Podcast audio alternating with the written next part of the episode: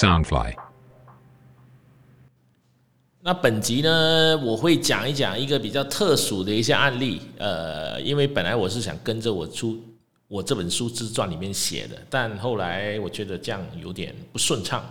所谓的不顺畅，是我自己的这个创作意义上是有点不顺畅，所以我现在就不管了，我就用我自己的模式，就是我想到想讲哪一段就讲哪一段了。好，前面的一集我就讲了一些关于我自己的感情世界喽。好，现在就讲讲我跟台湾的缘分，跟台湾的缘分。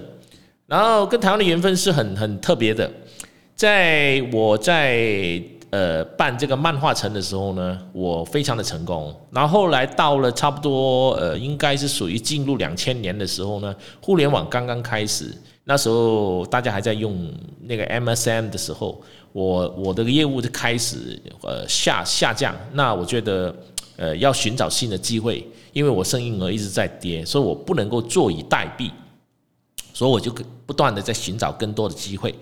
那某一次我就去了台北，我在台北买了一本书，叫做《三百倍的奇迹》啊，这本书的封面的名字叫《三百倍的奇迹》，作者叫蔡东基，蔡东基，然后他在台湾就。做了一家呃漫画店，叫做十大书房 （Star Book Store），Star Book Store，然后在在台湾做的非常成功。那这本书让我看了之后，它里面的一些理念我非常的认同，所以我就在里面就给他发了一个邮件，因为当时他上面留了一个邮箱，我就给他发了一个邮件，开始了我人生第一次借助互联网的一个一个很有趣的经验。然后我发了邮件给他，他就给我回复，然后我们就两个人就在这个邮件上面开始在聊。后来他教我怎么去使用 MSN，然后用了 MSN 之后，我就觉得哇，这个发明真的是太厉害了，就让我在用 MSN 跟他聊了很多。后来我就特别跑到去台北，呃，跟他见了一个面，跟他聊，他就带我参观了他在台湾在做十大书房啊，怎么去用这个。呃，储值卡去付钱呐，然后这个规模让我看的非常不错，非常的觉得哇，这个人实在实在是太厉害了。后来他也了解了我的背景，他也就是跑来台湾，呃，跑来马来西亚看看一看这个市场，看了一轮之后，他就想说想进入马来西亚。那我就当然就是说，哎，我们我可以帮你啊，呃，有没有什么机会这样配合？好，那时候因为我自己在公司里面发展，我觉得自己有点呃。呃，山穷水尽啊，那个脑脑筋已经转不动了，所以我就加入这个公司，成为他的这个叫做执行长助理，负责帮他开拓马来西亚这个市场。因为马来西亚是我的地头嘛，所以我就他就来了马来西亚，成立了一家第一家十大书房 Star Book Store。他第一家总店呢就在那个我们马来西亚八达岭区 SS 度那个小吃街的旁边。那我们那边开了我们第一家旗舰店。然后三层的，然后很快，我们大概不到三个月，我就开了第一家。那我记得我第一天的营业额大概是马币三万，就是当时来算，就一笔是这台币三十万第一天，所以让我们的信心非常的强。然后因为呃，Starbucks 能够在这边那么快的开展这个业务，主要的原因除了是我是本地人，熟悉这个市场，另外一个原因是所有的进口的问题我都能解决，因为以前。马来西亚所有的书啊、漫画进口都要经过那个内政部去审批的。那你如果经过内政部一卡关呢，你至少说你要卡个一两个月，包含了很多书他都不让你进来。但因为我有关系，所以我的书都不需要卡干。那我自己做漫画城做了十几年，所以这个问题就很快解决了。然后进入这个很快，我们 Starbucks Store 就短短的应该不超过三年，在台在马来西亚大概开了三十几、四十间，然后每一间我们都赚钱，然后。因为我们是做加盟的，然后导店我们也赚钱，因为那个人倒他不做了，我们用低价的把它收购过来，然后再用一个比较好一点的价钱再卖给其他想做加盟的人，然后一来一回，然后再加上我们赚装潢费啦、品牌费啦、授权费，还有因为每个礼拜的书，呃，那个新书啦，还有港漫书啊，我们卖给这些加盟店，我们都赚钱。那这一段时间，呃，同一个时候呢，啊，我本身就对于这个，因为我那时候还没有去过中国的，我对中国是充满了幻想。然后 Starbucks Store 的这个老板蔡东基就说：“哎，你要不要去中国看一看？”那我就跟着他去了上海、北京这两个地方，就去待了大概半年，然后去了解那边那边的市场啊，因为他们要进入中国上海、北京这个市场。好，因为我离开了半年，没想到我离开之后回来的事情完全变了。因为马来西亚很赚钱，所以他们从台湾的总部就调来了很多人。那调来了很多人之后呢，那我就被冷到一旁去了。因为我一直做老板，我根本不懂办公室政治，所以我也不明白这种斗人事斗争，所以我当然是很不爽啦。但是也没办法，因为我离开了半年，所以我的位置上很多东西、很多权利都被人家拿走了。那再加上，因为派来的人其中一个是蔡东基的弟弟，这就是我非常讨厌的所谓的这种裙带关系，然后也让我呃，就种下了一个很重要的一个导火线，让我离开这个公司的一个最重要的一个原因。好。后来这个 Starbucks 呃，大概好像隔了不到呃，我在里面待了应该两年吧。后来我就离开了，因为我非常的不爽，我就离开了。那离开了之后呢，我就去了这个上海。那去了上海之后，我就用同样的 Starbucks 这一套模式，我在上海的那个叫做呃徐家汇，徐家汇的大木桥路那边，我开了第一家叫梦飞船。我找了一个中国的朋友合作，开了第一家。后来在应该是两年内开了四家还是五家，但因为我是跟上海的一个一个朋友合作，然后这个人呢，嗯，一开始谈好的条件，然后后来全变卦了，所以后来我也没做了，那我也没做了，所以这段故事就是我当时候跟台湾留下的一个缘分了。虽然呃，我跟呃 Starbucks Store 的这个拆东机。在整个合作过程里面，前面的非常的顺畅，后面的不顺畅，但是我还是非常感谢他，因为我看了他那本《三百倍的奇迹》，也让我打开了我的视野，进入了互联网。而进入互联网，我待了两年，我也从这个这两年看到互联网的一些可能性。虽然我在里面我没有赚到什么钱，但是我学到很多东西。然后也因为这个理念，我到了这个中国的上海，我开了那个梦飞船。那这个梦飞船也是我第一次跟中国人合作，虽然这个合作的关呃也是因为因因钱财而失意了，但不重要，最重要因为这个原因让我那个时候被一家叫做通力科技的公司看中，就把我吸过去，然后我去了通力科技的这几年，就是我在中国最辉煌的时候。我还记得那时候应该是在二零零六年到二零零七年嘛，然后那时候通力科技是一家是有日本呃富士通背景的一个公司，等于是富士通持有他们百分之三十的股份，然后富士通给了一百万美金，这个通力科技的老这个创办人来中国重新创业，然后当我见到他的时候呢，这个公司只剩下大概人民币大概二三十万而已，等于是说他一直都失败，因为这个人是一个工程师的概念。他没有生意的头脑，然后他他有一次的活动里面，他听了我说了一些话，他就问我有没有兴趣，然后刚好那时候我已经不想在这个所谓的梦飞船待了，所以我就过去，然后他给了我当时给了我人民币五千块的薪水，然后也给了我住了一个房间，算是不错的。然后我带了三个月之后，我就跟他说：“你这个业务各方面的，呃，为什么会亏？”我就给他重新整理这个公司，全部的架构全部改了。我们就往这个网络漫画这一块去发展，因为网络漫画是我最擅长的。然后在这个时候呢，我们实际上公司的人并不多，那薪水也不高。好，我们做了很多事，因为这个时候这个通力这个老板姓林，呃，姓梁，叫名字名叫梁刚，他对我是言听计从，那我说什么他就做什么。好，一直到我说，哎，我们要我们要做三个步骤。我们首先，我们本身拥有很好的技术，加密技术啊，因为是富士通。第二，我们拥有很好的血缘，因为我们是富士通的子公司，日本大公司。但是我需要的是内容，那我们要找最强的内容，是版权内容。那我说，我们就要去香港去找黄一郎，拿他的整个版权电子版的这个内容过来。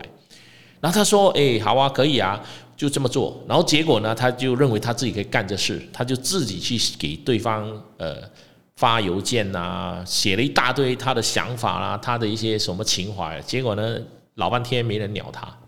然后我就跟他说：“你这个方法不 work 的，因为香港人不跟你讲这个东西。香港人是做生意是很弯，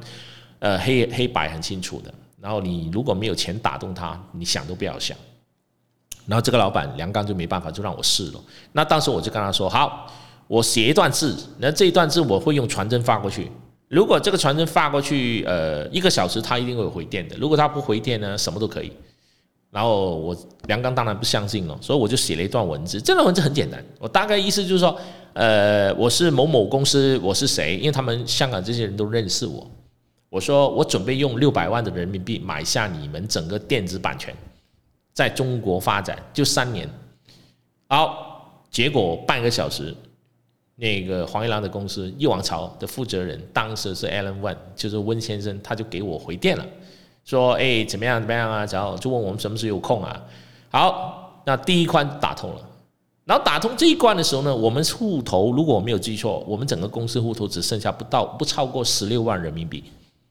然后梁刚这个时候就跟我说了，哎，你开了六百万跟人家拿版权，我们的户头里面只有十六万，怎么去拿版权呢？我说这个事情你按啦，你放心啦，我都可以搞定，你不要去担心这个问题。他当然是不理解我的我我的套路了。好。我们两个人就是买了机票飞到去香港，就见了这个呃温先生，我们去开会谈。好，他对他们对于这个价钱完全无异议，因为这个价格太高了。因为我知道裕王朝在呃中国大陆进军都不赚钱，那我开这个价格对他们来讲是非常吸引的一个价钱，所以他们是完全不会去跟我去啊把根啊开价，因为我很熟悉这个漫画的这个这个市场，所以一直到我们签约了，准备要签约了，然后。我老板还是很担心，说：“哎，我们没有这这么多钱。”我说：“你放心的，这个事情都是在我搞定的。”好，到这个签约之后，我在对方把这合约发过来，然后我在合约里面我只做了一个修改。我说：“首先，这个版权我跟你签，但是必须要得到国内的文网文审批过关了，这个法这个才能生效。”意思说，所有的内容我必须要拿回来给中国的这个当局去审，其实是屁话了。当时根本没有这回事，只是后来有出来的，就叫做文网文许可执照，是后来才有。我那我那回没有的。那我说我需要半年到九个月的时间，但是你不授权给我，我没有办法做这个动作。好，那对方也觉得是一个道理，所以我们就拿了这个授权，等于是说我拿了六个月到九个月的授权，我是不需要给一毛钱。好。我手上有版权了，那我们呃通力本身拥有很好的美呃日本技术阅读的技术，那我们缺的是什么呢？我们缺的就是通路。在那会刚刚好是盛大在美国上市，陈天桥成为美国呃中国的首富，他旗下有十万间网吧，他的那个呃所谓的那个点卡，就是以前打游戏机都是刷那种点卡，一张卡卖二十块三十块人民币。他全中国有十万家网吧，他的通路非常的强。他主要的业务都是做网吧，主要的消费者都是男生。那我们就理所当当然的认为说，男生就是我们最大的客户群，因为我们是漫画嘛，我们就跑就跑过去跟他们旗下的公司聊。他下面当时我记得应该有六大总裁，每一个总裁都管一块，而其中他最核心的，他大学的同学那个人叫金鹏。就是他的核心，然后这个人也是属于总裁，但是没有自己直属的事业群，就是说有权利，但是下面没有兵马，没有自己的这个呃所谓的阵容，所以我就跟他下面的人呃招待了他下面这个他的左右手去了香港玩了一一趟回来，然后我就安排见到金鹏，就跟他聊，那我就跟他分析。因为当时我很清楚，他他他下面是没人没有事业部的，所以他也希望是能够干一番事业。我我当然不会去说了，我只说，哎，我们这个怎么样？然后我现在跟香港上市公司合作，我拥有这个最多的版权，我有技术，我现在需要通路。我开了一个他们完全无法拒绝的条件，这个条件就是说，我们跟他合作成立一个公司，我不拿你的数据，所有的收入通过你们去产生的收入，你们拿一半，我拿一半。但是版权费我来付，但是我不拿你的数据哦。哦，那你想想看，你是深大，你本身多一个业务群，呃，收入你拿一半，我拿一半，然后版权我来付，这个是一个很好的砍头啊，所以很自然就答应了。那时候我们就成立了一个公司，这个公司的名字叫做，呃，叫做什么？盛大典籍书，典籍书是属于我们的品牌，盛大，然后再就加在前面叫盛大典籍书。还记得当天呃开幕的时候，他们派来了那个叫做啊一下子叫什么名字呢？这个叫呃就是就是呃唐骏啊，对唐骏，唐骏就是微软公司的永远的荣誉 CEO，他也是微软在中国做到最高大、最最高职位的一个职业经纪人。后来被盛大挖过去了，就成为盛大的总裁。不过他没有实权的，他盛大把他请过来，有点像个花瓶放在那边而已吧。但是不管怎么样，这个还是一个呃非常大的一个人物，他把他请过来。但是在那会，其实我们是有另外一个打算的，我们就是其实是准备让盛大陈天桥出来的，因为黄一郎的公司玉王朝也是上市公司，如果他们同时出现，香港的黄一郎这边就可以炒高股价了。结果没想到，突然间，呃，陈天桥没来，就换了一个人，就换了唐骏进来。那唐骏的威力当然没有陈天桥那么大了。然后，当然这个也是我们没有办法控制的事情。但实际上，这个合作就很成功的，呃，合作下来。那合作完之后呢，我们开始做推广。那一年刚刚好是超级女生的那一年，呃，李宇春啊，还有那个那个叫什么，反正当时的三四个，因为当时这个比赛还没开始，那就是总决赛接近要开始，我看好这几个人，当时我就跟他们的公司聊，他们开出的价码是三十万三个人，然后能够出现在我的这个活动上面，大概半个小时到一个小时。好，我就跟那个梁梁刚聊。结果梁刚不愿意，因为这三十万太贵了。哎，对不起，不对，我应该讲快了，我应该讲后面这一段哦。应该说，呃，我跟盛大陈天桥这这个开了这个典籍书之后，我们手上还没有钱的嘛，因为那时候还没有钱。但我已经具备了最好的版权、最好的技术，还有富士通在背后，还有盛大陈天桥。然后我们就开始就跟这些所谓的风险投资基金去聊。结果聊到有一家公司，这家公司就是应该是英条旗下的一家公司。然后那个跟我们聊的是一个法国人，我还记得是一个法国人。他说我见了五六家，其中这一家是兴趣最大的。因为那时候我在我在中国嘛，我们讲的当然是人民币。那我跟他只问我三个问题，就是说 What you have？啊，我说我有这样这样这样这样。呃，What is your channel？就是说你的发行通路，我就告诉他这样这样这样，跟深大啦，然后他在美国纳斯达上市的。有的没有的，然后最后，How much you want？